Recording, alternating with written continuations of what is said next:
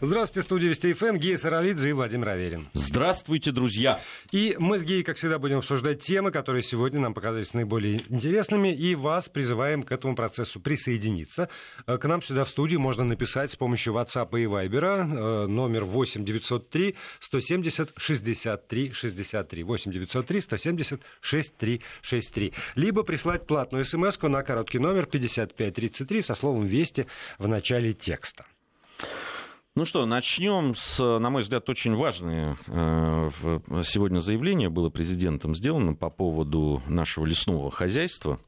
И э, скажу честно, для меня это тем более э, было очень интересно и важно, потому что довольно долго я в, да, ездил на лесные форумы по всей нашей стране, которые были, организовывались в различных наших городах, в тех как раз областях, где Э, действительно с лесом все хорошо, с одной стороны, то есть он есть, но с другой стороны плохо, потому что вот э, не все в лесном хозяйстве в порядке. И, конечно, вот сегодня, сегодняшнее заявление, которое было сделано, оно, на мой взгляд, очень важно. Тем более, что не в первый раз к этой теме возвращаются. Ну, наверное, у всех на памяти там, 2018 год, когда в Совете Федерации был очень жесткий разговор по поводу лесного хозяйства, и там казалось, вот мне, мне тогда, поскольку я оптимист, неисправим, мне казалось, что уже вот все, все точки над «и» расставлены, но, тем не менее, вот как выяснилось, ВОЗ и ныне там. И если говорить о, о поставках нашего леса за границу, то ни для кого, я думаю, не секрет, в том числе и для наших слушателей, что самый большой потребитель Э, нашего леса, это Китайская Народная Республика. Вот по официальным данным 6 э, э, миллионов 703 тысячи кубометров леса, причем именно вот такого леса кругляка или, как сегодня Путин сказал, вот эта минимальная обработка для виду, грубая обработка, выводится в Китай. А, что по этому поводу подумают в Китае? Давайте выясним. На связь со студией выходит директор Института Дальнего Востока Российской Академии Наук Алексей Маслов. Алексей Александрович, здравствуйте. Здравствуйте. А, здравствуйте.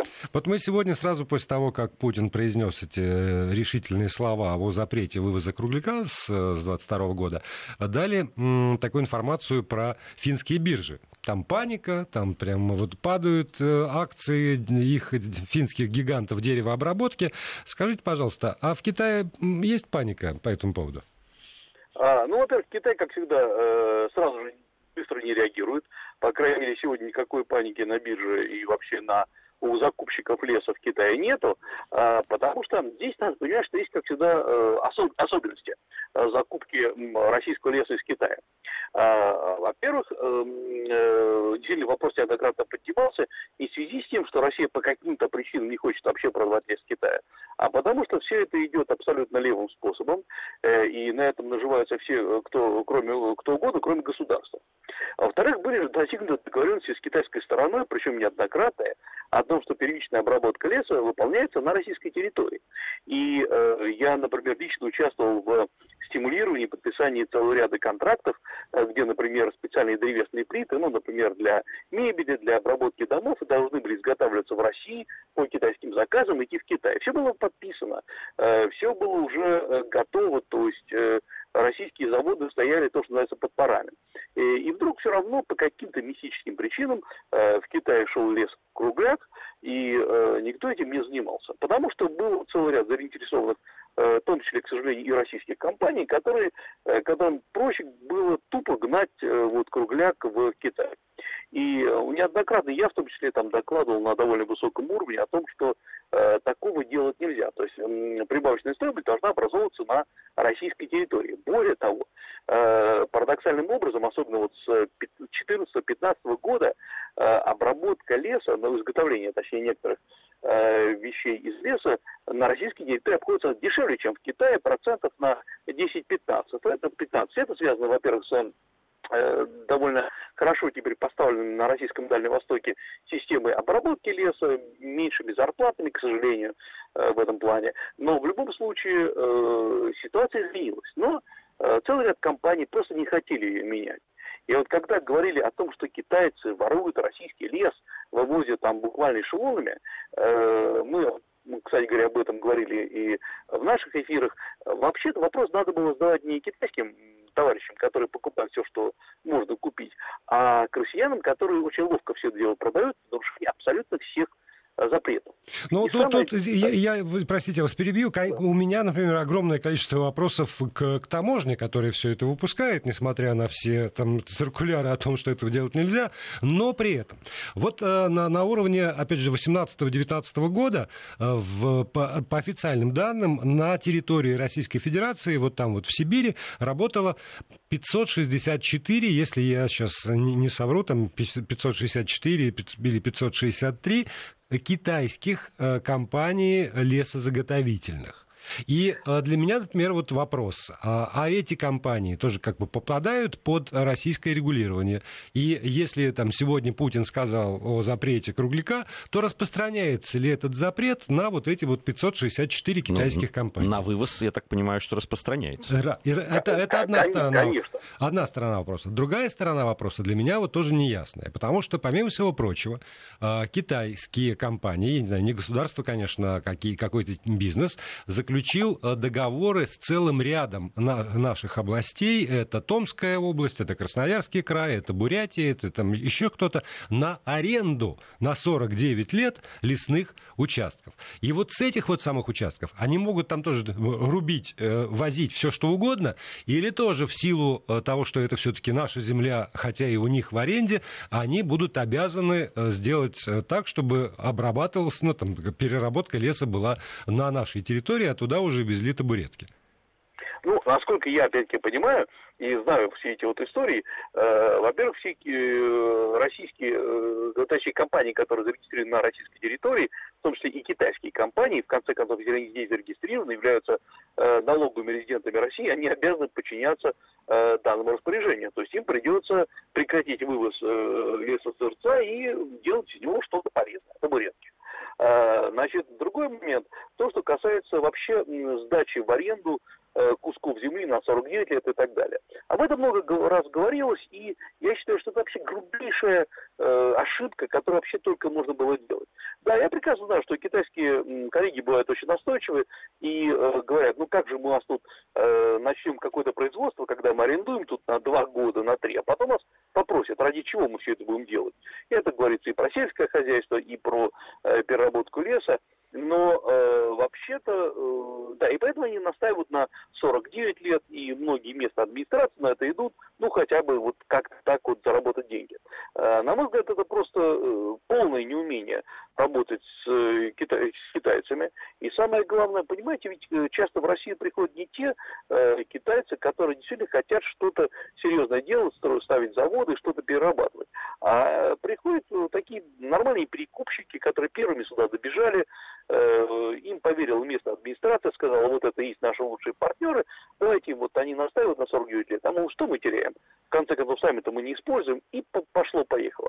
Я даже сейчас не говорю о какой-то коррупции в этом плане. Я говорю о том, э, что просто люди не умеют работать с китайской стороной и не хотят учиться. И сейчас они, конечно, получаются, прошу прощения за выражение, в дурацкой ситуации, когда э, придется решать, а как же с этим быть, потому что распространяется абсолютно на всех никакой экстерриториальности для китайских или любых других компаний ни в Томской области, ни на Дальнем Востоке просто быть не может. Поэтому администрация придется выкручиваться. Э, если бы я бы меня бы спросили, что сделать, я бы там дал бы дельные советы, как э, выкрутить из этой ситуации, например, просто привлечь дополнительных китайских партнеров для организации нормального производства. Э, почему-то я обращу внимание, если вы приедете на многие, на некоторые китайские заводы, где производится из российской древесины мебель, э, вы увидите, что там стоят абсолютно любые, э, любые вот эти логотипчики. Сделано в Италии, сделано в Турции, сделано во Франции. Все это, конечно, изготавливается в Китае. И случайно в Китае вы увидите колоссальнейшие гигантские рынки домашней мебели, которые изготовлены из российской древесины, в том числе из лиственничных пород, из эм, э, ели, сосны, и э, где э, под заказом делают хоть мебель в стиле Людовика XIV. Э, все то же самое можно было организовать на российской территории, поскольку лес-то как раз у нас находится. Но э, поскольку мы упустили это, э, сейчас приходится принимать вот такие очень жесткие меры, и я думаю, что через некоторое время, может быть, там, может быть, завтра, может быть, на следующей неделе, э, китайская сторона может заявлять, ну, мягко говоря, недовольство. Единственное, что нас спасает, сейчас начинаются в Китае праздники, золотая неделя с 1 октября, поэтому на какое-то время наступит затишье.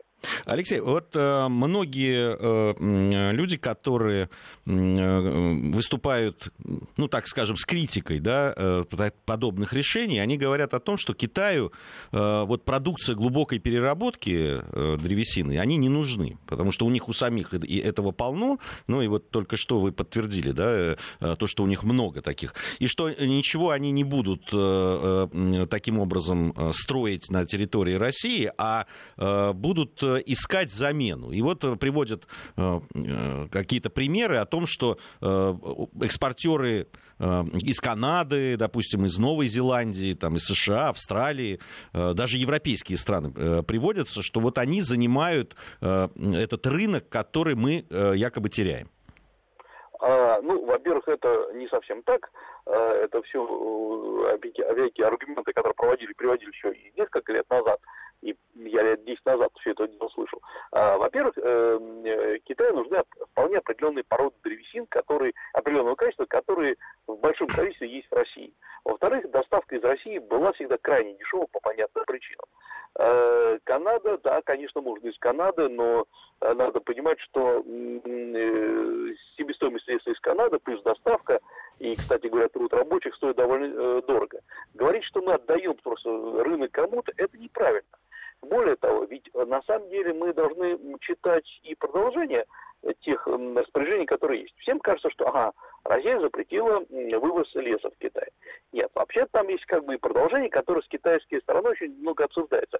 Давайте строить совместные заводы. Китайцы не интересует глубокая переработка? Нет, на самом деле это не так. Китайцы правильно хотят, чтобы переработка была за ними, потому что у Китая есть налаженный рынок, куда это продавать за рубеж. Э, я не понимаю, почему, что России мешает занять нишу китайскую. Э, ведь эм, на самом деле рынок изделий из древесины колоссальный в мире. Э, то, что нас подводит, это, эм, во-первых, логистика, которая у нас невелика, то есть плохо развита, в Китае она развита значительно лучше. Ну и плюс к этому, э, честно говоря, нерасторопность. Но я вам приведу другой пример, с которым мне пришлось разбираться буквально в прошлом году прекраснейшая, фантастическая, э, но небольшая российская компания на Дальнем Востоке, в Владивостоке, производит очень качественные древесные плиты для того, чтобы э, покрывать дома, и в Китае пользуется гигантским, колоссальным успехом. Э, в конце концов случилось так, что китайцы подсмотрели, откуда берется эта э, древесина, как изготавливается все, ну и решили просто э, выкупить все производство у э, российского этого парня. Э, значит, мы э, отказались продавать. Вот. Ну, китайцы взяли и просто им пришлось э, согласиться на то, чтобы все равно продолжать закупать у э, россиян эти плиты. То есть, я имею в виду, что если есть какая-то настойчивость, то можно продолжать э, игру с э, Китаем и переламливать э, их. Поэтому здесь не надо отступать, надо просто э, постоянно настаивать на, собственно говоря, на своей позиции. Ну вот по поводу не надо отступать, это я, я с этого начал. К сожалению, к великому, вот сегодня я там послушал э, про, про лес и подумал, что э, для меня это звучит таким бесконечным эхом. Это было в 18-м, это было в 16-м, там, не знаю, в 15-м и в 12-м. И с начала 2000-х годов идет разговор о том, что нельзя так варварски вырубать лес, что надо обязывать лесозаготовителей там, э, заниматься посадками, что надо глубокую переработку в нашей стране организовывать. А дальше, и вот вы там в Владивостоке встретились с успешным парнем, которому удалось. А я, например, несколько лет назад разговаривал с красноярскими ребятами, которые пытались организовать, в итоге их мотали, мотали по, там, по разным инстанциям, э, кредитов невозможно получить. А они уже даже нашли там все оборудование, еще чего-то. А в итоге плюнули на все это. Просто плюнули, потому что не, не случилось. Потому что никто, кроме них, во всем этом Красноярском крае не был заинтересован в том, чтобы они сделали предприятие по глубокой переработке этого самого леса. И э, э, кедр в итоге в щепу и на спиртзавод, чтобы гнать спирт из кедра. Ну, во-первых, да, во-первых, я, к сожалению, знаю тоже массу таких историй грустных, и грустных историй больше, чем веселых. Но э, я бы сказал, что здесь есть системная проблема. Системная проблема то, что ни одно маленькое, почти ни одно маленькое, небольшое российское предприятие не справится с нажимом китайцев. Это так просто, просто система устроена. Здесь нужны очень мощные российские консалтинговые компании, а возможно просто усилия администрации, которая говорит, грубо говоря, не пять, не пять родной земли. То есть нам придется, э, хотим мы того или не хотим, э, оказывать поддержку бизнесу. Ведь э, чтобы создать э, какую-то переработку, нужен дешевый кредит. Э, найти в Китае э, поставщиков э, и, точнее, покупателей, это не очень сложно, я вас уверяю. Э, главное иметь постоянно налаженное производство. Мы должны все-таки рассмотреть еще и китайскую позицию и понять, потому что э, Китай э, хочет работать в долгую с разными российскими компаниями. А они боятся, что это вот маленькая компания, но проработает еще 2-3 года, потом просто схлопнется, и что делать дальше с заказами? А, поэтому китайцы говорят, нет, уж давайте вы нам лес, а мы тут все переработаем. Вот если с китайской стороны увидеть, что российские компании не закрываются, не схлопываются, так, и это причем идет при поддержке администрации, тогда, я думаю, вообще все отношение изменится. А, а можно вас еще поспрашивать не только про Китай, потому что среди э, получателей нашего леса есть еще э, из подведомственного региона Дальнего Востока Япония, ну, например, Южная Корея. С ними отношения по поводу леса принципиально иные, чем с Китаем? Или это э. вот по, по тем же лекалам? Нет, в целом все то же самое, потому что было бы производство, поставлялось бы и что в Китай, что в Японию разницы большой нету. А, просто э, объемы леса туда, которые поставляются и в Японию, и в Южную Корею, значительно меньше, на порядок меньше, но, к сожалению, суть та же самая. Э, в Японию, опять-таки, например, российские предприятия из Владивостока поставляли, например, э, столы и стулья, кстати говоря, очень хорошего качества, действительно хорошего, э, но э, оказалось, что очень сложная перевозка, логистика, растаможка, и в конце концов опять все кончилось тем, что э, лес поставляется в Китай, а из Китая поставляется уже мебель в Японию. Вот здесь надо понимать, что главный вопрос это процесс, э, вопрос э, простоты ведения бизнеса.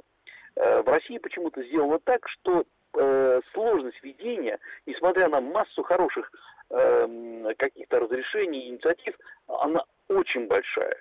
И я, например, не встречал, наверное, вы тоже не встречали ни одного там представителя администрации местной, который говорил, нет, не будет этого. А говорит, наоборот, мы поможем, мы все, все сделаем.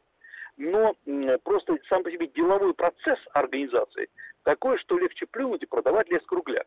И вот здесь, на мой взгляд, надо просто не только запрещать, а самим задуматься, почему все-таки долгое время кругляк было продавать проще и выгоднее, чем из него что-то изготавливать. Может быть, как говорится, что-то на нашей стороне не так хорошо было организовано. Но э, здесь, здесь трудно поспорить, с этим, что... Умеете вы сказать, Алексей Александрович, так что и возразить нечего. А, кстати, по поводу Японии, вот э, э, как раз я приводил мнение тех людей, которые говорили о том, что нас замещают, да, там вот как раз э, про японский рынок, там говорили о том, что вот за какие-то там пару десятков лет фактически в Японию мы перестали поставлять лес вот именно по, по этим причинам, да, нас заместили там. Хотя я тоже да. со- э, согласен. Э, с другой стороны, э, очень много разговоров как раз о лесовосстановлении. Да, вот то, о чем тоже э, вы говорите, Алексей, что э, мы очень долго вырубали и относились к этому как, ну, к такому. Вот выросло, мы вырубили. Дальше пошли искать там, где еще, может быть, выросло. При этом э, лесовосстановлением занялись совсем недавно. Было специальное постановление, э, которое теперь все должны обязывать. То есть вот сколько вы вырубили леса, столько вы должны mm-hmm. посадить. Э, другое дело, что а каких пород посадить, а сколько они будут расти? Тут тоже вот эти вопросы очень важны. А, ну, я согласен, я просто добавлю, что э, вообще не надо бояться э, общаться в данном случае э, ни с Китаем, ни с Японией, ни с Кореей, в том числе не только по лесу, например, по сельскому хозяйству, по созданию совместных ферм, но все же упирается не в договоры, которые все хорошие, а в практику. А практика показывает то, что, например, э, земля деградирует, как и там после вырубки земля тоже может деградировать после э, неправильной вырубки. И рекультивация – это вопрос номер один. И сразу возникает вопрос, кто за это платит. Вот, грубо говоря, если лес, который продается в Китай, вот сейчас спросить э, китайские компании, которые в том числе работают на российской территории, они-то сколько вложили для рекультивации земли и э, леса? и увидеть, что если они не вложили, спросить у российских чиновников, ребята, вы куда смотрели? Законы же были? Кто в этом виноват? Вот. Вот поэтому здесь как раз вопрос номер один, это вопрос, то, что, это вопрос контроля за тем, чем мы занимаемся. Спасибо большое. Алексей Маслов, директор Института Дальнего Востока Российской Академии Наук, был с нами на связи. И вот тут я целиком и полностью поддержу Алексея Александровича. Потому что э, если, если некому контролировать, если э, таможня... Нет, у нас там... есть... Э, у нас же с 2014 года, если я не, не ошибаюсь, был создан лес эгоиз так, ну вот, да, по, по аналогии, которые э, должны да. были каким-то образом совершенствовать там, и так да. далее. А, вот, э, насколько я помню, ну вот два года назад я был уже, ну полтора года назад на э, э, лесных форумах, которые тогда проводились, и э, на каждом из этих лесных форумов говорили о, значит, сбоях и не очень хорошей работе лес и гаиза, конечно. Да. И тем более, что, опять же, любой эгоиз это, э, ну, еще, еще одно бремя, бремя, там уж тяжелое, не тяжелое, но все-таки бремя для легальных людей, которые легально занимаются в белую, там э, всюду отчитываются и, и платят все налоги. А для тех, кто работает в серую или в черную, да вы хоть 156 эгоисов. И если, опять же, там нет заинтересованных э, людей в том, чтобы у вас на территории не работали серые и черные, э, то она, она против заинтересованных в том, что да, потому что оттуда идет поток денег, который распределяется по карману, в том числе и там и таможня э, тут туда же. Ну о том, что происходит в этой области, конечно, замечательный фильм был снят, вот честный детектив Эдуарда Петрова, вот там не убавить, не прибавить. Э, по-моему, сегодня как раз э, вновь на России 24 и на телеканале Россия Повторы. фрагменты, да, повторно показывали а, то, что происходит. Ну вот я думаю, что с тех пор, как был снят этот фильм, мало что изменилось.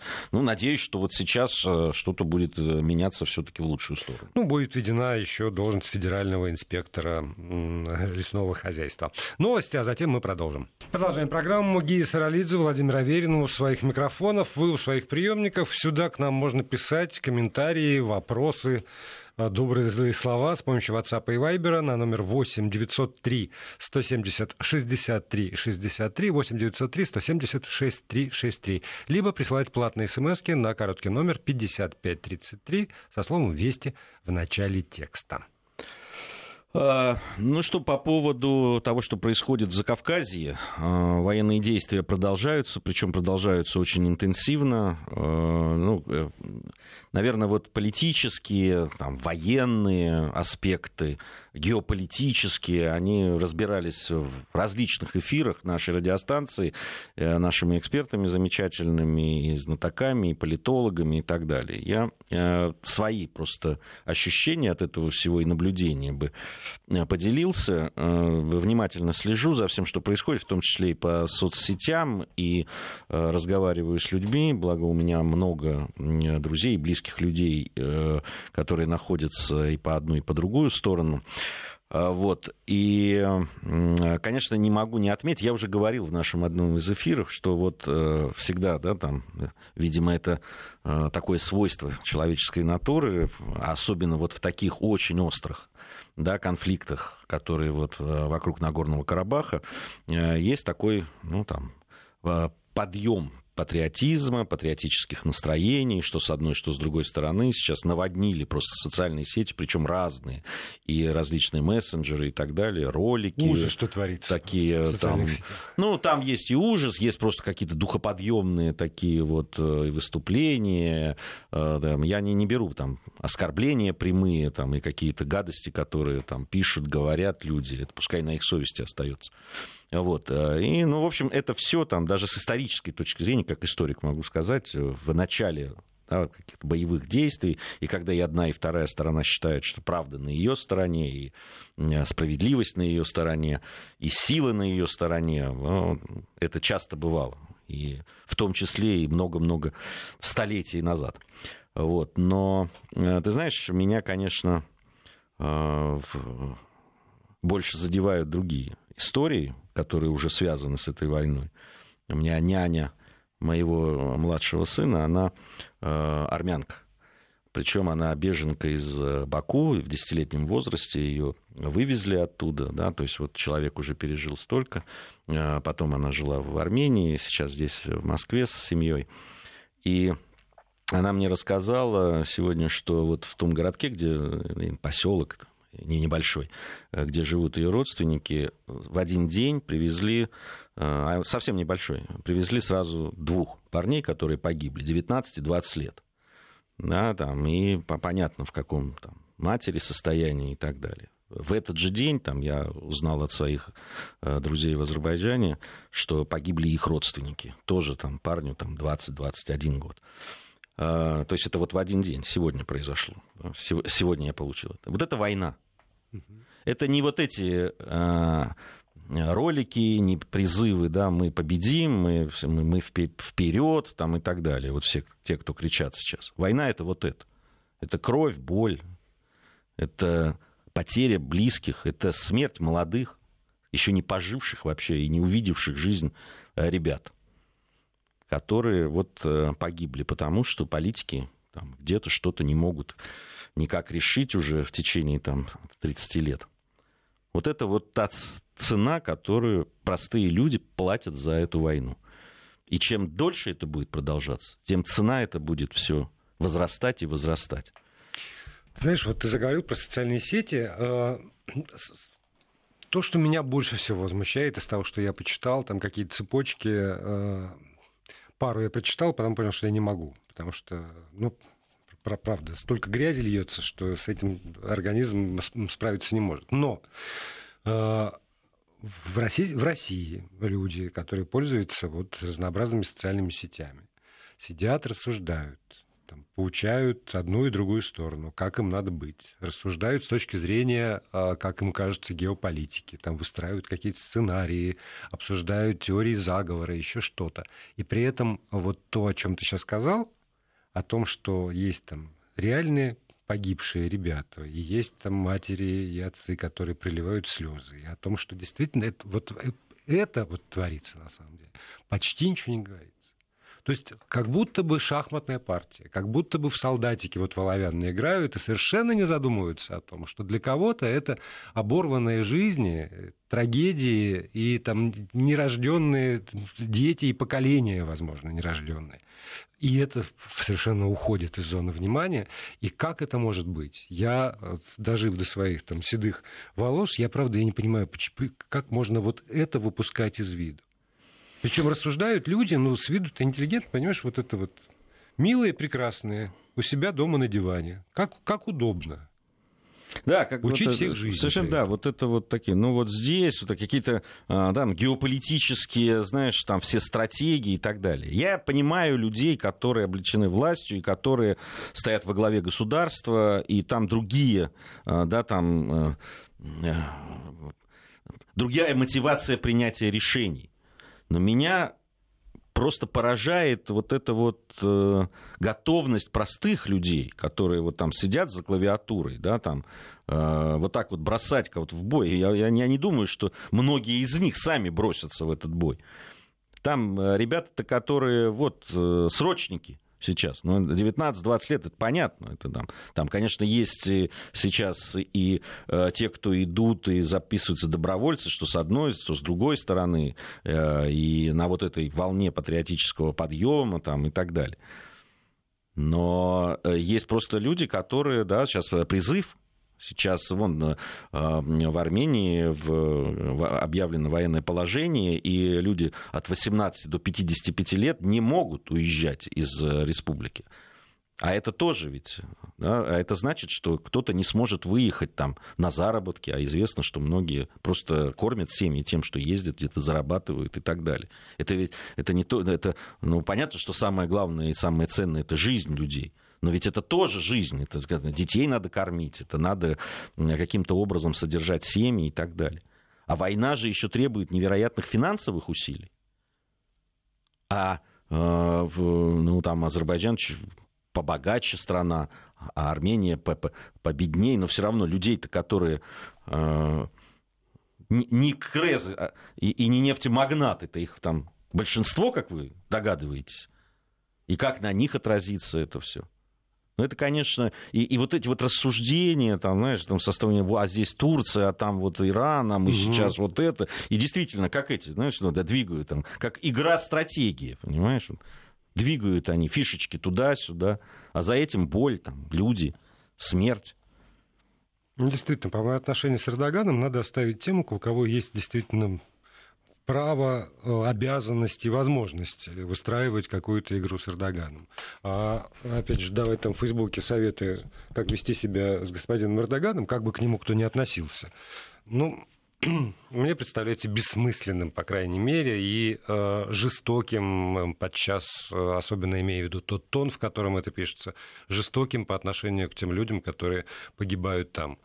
Э, ну, там грешно говорить, но, может быть, э, какую-то надежду на приближающийся, хотелось бы мне, переговорный процесс внушает то, что ни одна, ни другая сторона Э, которые там сейчас э, бьются, не, э, не смогли быстро нарастить стратегический успех. Все это позиционные бои, и может быть, может быть, это тоже каким-то образом приведет к тому, что, наконец, в очередной раз сядут за стол переговоров и и договорятся хотя бы о прекращении огня. Ну, вот э, другое, другая горячая точка, и тоже, где гибнут люди, где, ну, сейчас не так активно это все, но там то, тоже да, давно это продолжается, и тоже очень много пострадавших. Это, да, там э, в Донбасс. И вот сегодня это решение президента Украины Зеленского, который освободил Витольда Фокина от должности первого замглавы делегации Киева в контактной группе по за Донбассу. Мнение, да. да, за его публичное высказывание по вопросу как бы, разрешения конфликта, э, да, там, позволил себе Фокин сказать, что, во-первых, не видит никаких признаков войны Украины с Россией э, в этой зоне. Вот, и высказал свою там, точку зрения о том, как э, нужно действовать по поводу проведения выборов там, и так далее. Ну, да, за, за, за что тут же и поплатился. Вот, э, там. Аваков опять отличился, который сказал, что гнать его как минимум на пенсию. Это я сейчас цитирую Авакова.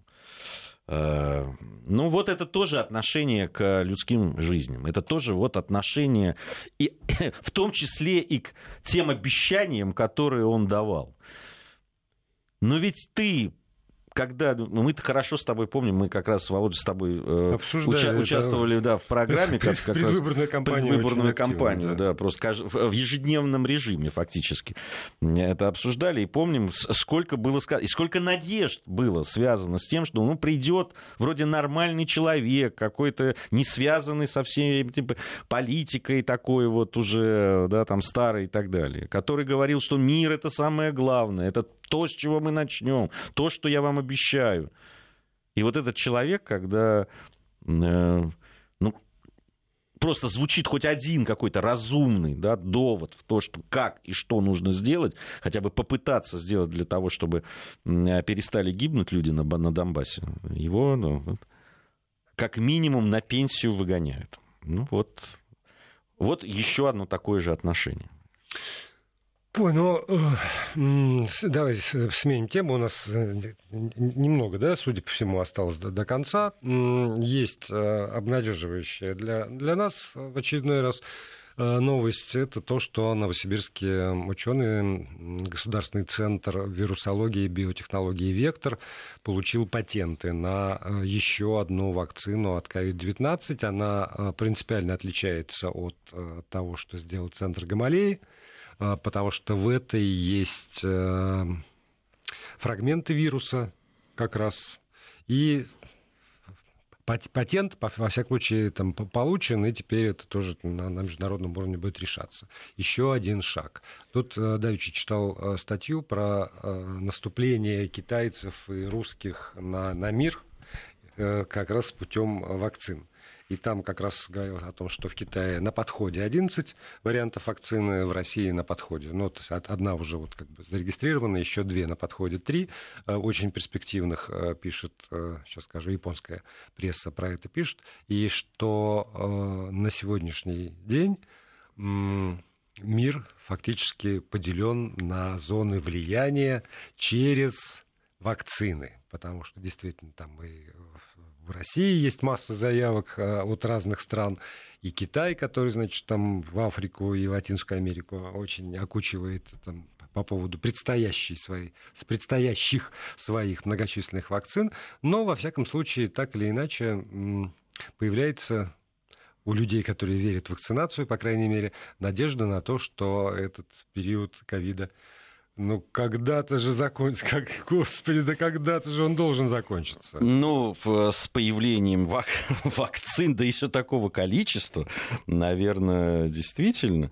Ты знаешь, меня вот по поводу э, коронавируса, конечно, ну, не то что удивил, но как-то задел вот это письмо, которое бельгийские, да, если я не ошибаюсь, э, э, медики распространили такое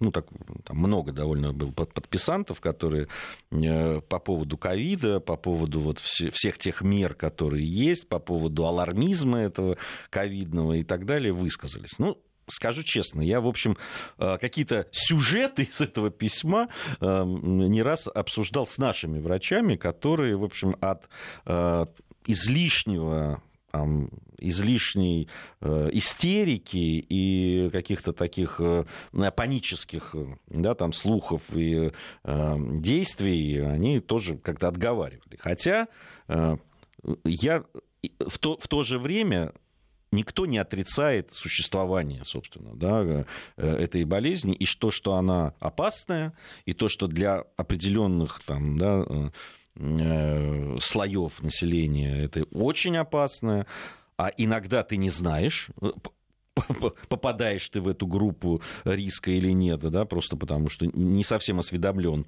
о состоянии своего здоровья. у тебя болезни хронические да, опасны. Вот именно, потому что мы-то еще те любители ходить по врачам, это же известно, вот, вообще как народ. И здесь присутствующие, по-моему, тоже. Да, то есть пока не повезут, сам не пойду. Напрасно. Люди, люди, это неправильная позиция. Надо следить за своим здоровьем. Это правда. И тут тоже как, какие-то исследования про то, как а, за время пандемии, как будто бы в массовом масштабе народ стал по-другому относиться к своему здоровью и стал больше заниматься, как бы это сказать, а, профилактикой, наверное, да, ну там санитарные меры, вот это вот мыть руки, носить маски. Некоторые даже стали делать зарядку и обтирание для того, чтобы кто-то э, перешел на здоровое питание, но все это на уровне там 30-28%. Ну, вот ну это, вот. это немало, кстати. Это немало, конечно. Хотя бы треть э, задумалась о том, что поддержание собственного здоровья – это дело как бы не, не врачей, не, не медицины государственной или частной, а это э, дело рук или там ног, э, желудка, печени, поджелудочной самого человека. Насколько мы с вами будем следить за тем, чтобы организм был максимально максимально а, из возможного здоров, соответственно, настолько будет и меньше поводов для болезней. Но при этом, вот а, тоже новость, а, которая для меня неприятно. Москонцерт приостановил продажу билетов на все мероприятия с 1 по 31 октября. А, остановлена продажа, билеты не будут продаваться на все мероприятия, как на концерты, так и на спектакли, пояснили в пресс-службе Моск... Но это Москонцерт, подчеркиваю, потому что я специально вот посмотрел там зал заряди, куда я собираюсь в ближайшее время, там э, напоминают о правилах которые я уже на себе испытал. Они несложные, правда. Ты заходишь в маске, весь концерт сидишь в маске, выходишь в маске, и на улице, наконец, вдыхаешь полной грудью. Но, правда, это, это не смертельно. Это, видимо, тот минимум, который нужно соблюдать. Но то, что э, почему-то концертный зал э, в сознании многих, в том числе и властьпридержащих, считается более опасным местом, чем торговый центр. Убей бог мою душу, я не, я не понимаю правды, ребят. Я не понимаю, почему э, там э, зал театра или концертный зал это вот самая большая опасность. Поэтому сначала надо закрыть вот концертные залы, а уже потом в каком-нибудь самом конце перекрыть торговые центры или... Люди должны покупать еду, видимо, имеется в виду. Хотя торговые центры, да. Э, ну, ЦУМ это уже, это, это даже не торговый центр уже, это музей практически. Туда люди приходят просто посмотреть иногда. Там красиво, правда, очень красиво, и там очень интересные всегда вот это оформление э, и так далее. Это я, я тоже, я, я абсолютно разделяю это. Я не понимаю, почему в театр нельзя, а в, и, и там опасно, а вот э, в торговый центр можно, и это не опасно. Я, я правда. Ну, давайте соблюдать, там, когда, ну, там, санитайзеры эти, там, не знаю, ну, скажешь, что, что нужно сделать? Скажите, мы сделаем и пойдем. Я тут вот э, благодаря Володе, который меня тогда э, э, отпустил, можно сказать, с эфира, побывал на замечательном музыкальном фестивале в Новом Иерусалиме. Потрясающий просто концерт был. Фестиваль должен был летом пройти, но его сдвинули на в, сдвинули вот на осень, но он все равно назывался лето, там, лето, усадьба, Э, вот как-то так.